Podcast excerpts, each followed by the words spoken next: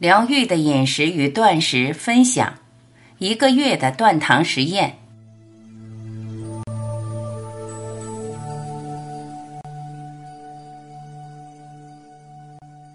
要离开饮食不健康的循环是有方法的。我们可以重新设定神经回路，让脑可以接受天然的、真正的食物。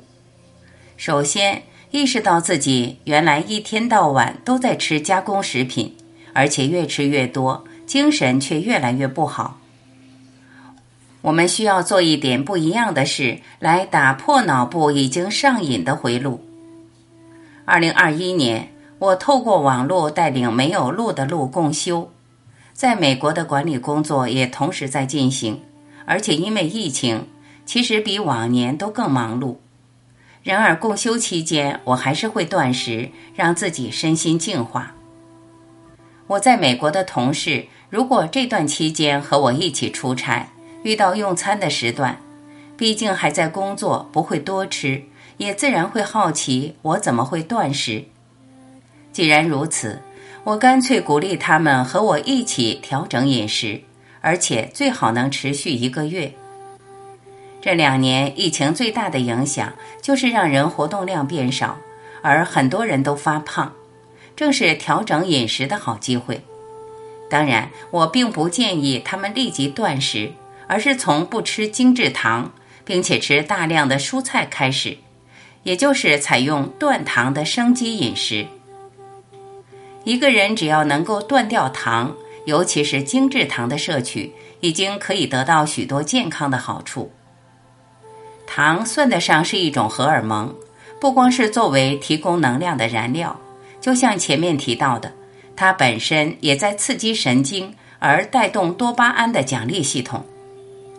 前面提过，多巴胺的奖励系统是一个期待系统，而这样的期待系统影响生活的方方面面，推动我们努力工作，期待得到奖励。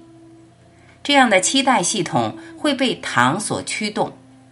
所以，如果本来习惯了糖，却突然不吃糖，头几天会非常难受，人会变得无精打采，甚至沮丧。这时，如果忍不住去吃糖，会吃的特别多。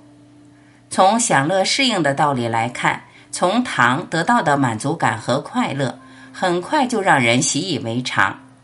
下次要吃更多糖，才能达到和上次相同的满足感。这自然会让人不吃糖，就感觉好像少了什么，甚至非要吃到糖才过瘾。这强度和毒品几乎是一样的。当然，如果你没有亲自尝试过断糖，大概也难以想象它的强度。一个人在断糖的时候，其实需要一些照顾和提醒。然而，所谓的照顾和提醒，倒不是整天劝他别吃糖，而是要帮助他找到新的营养，建立新的回路，让新的回路能稳定下来。新回路之一，好的脂肪。对我来说，这个新的回路在营养上就是脂肪，尤其是好的饱和脂肪。接触过真元一的朋友都知道。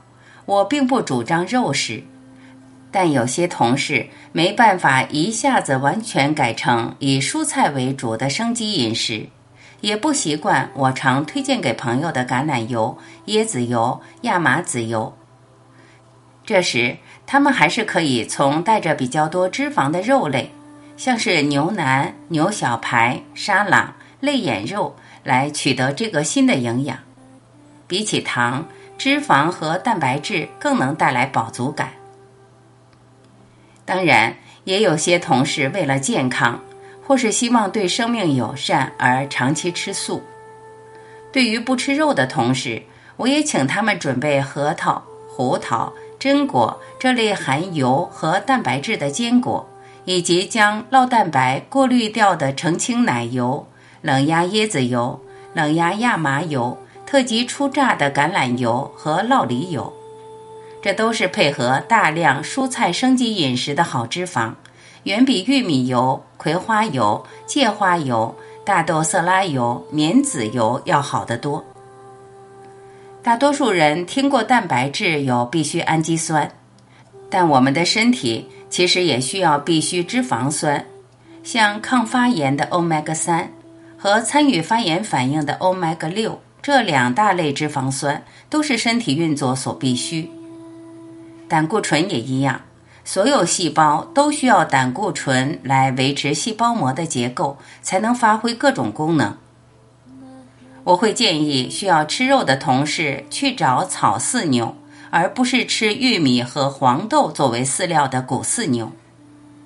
牛所吃的食物，一方面影响牛本身的健康，另一方面也影响它所含的不饱和脂肪的比例，特别是欧米伽三与欧米伽六的比例。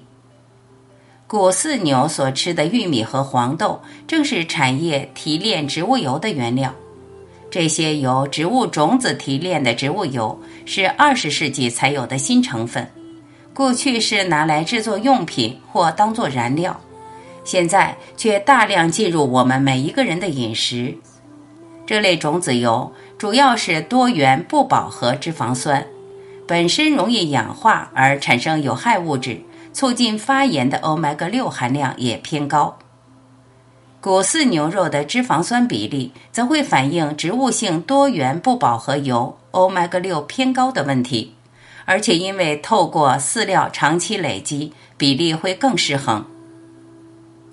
对健康而言，这两种脂肪的理想比例是一份 omega 六对比上一份 omega 三，草饲牛的欧米伽三比例比谷饲牛高得多。普遍有慢性发炎问题的现代人，如果需要摄取动物性饱和脂肪，草饲牛的奶油与肉搭配生机饮食是比较理想的选择。不吃红肉的人也能从亚麻籽油、藻油和鱼油等摄取欧米伽三。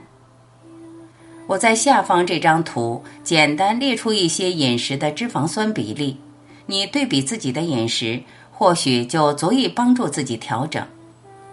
一般西式饮食大量仰赖种子油，，omega 六对 omega 三的比例可以高达十五比一。光看这数字，我们就会明白为什么现代人发炎体质越来越严重。有些发炎相关的疾病，只要将这个比例降到二至三比一左右，就会有明显的改善。新回路之二，运动。我带给这些同事另一个新的回路是运动。我在共修期间常常到附近的小溪旁录音，这些同事也会好奇。他们不见得熟悉全部生命的观念，但会静静跟着听。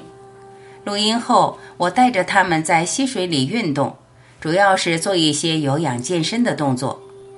运动有重新设定代谢和内分泌的效果，包括降低胰岛素阻抗。我也提过，运动对于心情有障碍的朋友是最好的药，可以从代谢、内分泌和情绪层面带来支持。关于运动，我会在这本书的第三十四至三十八章多谈一些。最重要的，也就是找到适合自己的运动。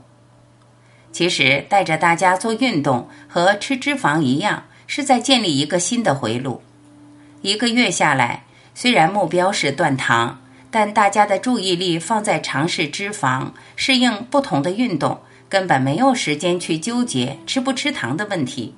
也就这样，从旧的回路走了出来。摘自《疗愈的饮食与断食》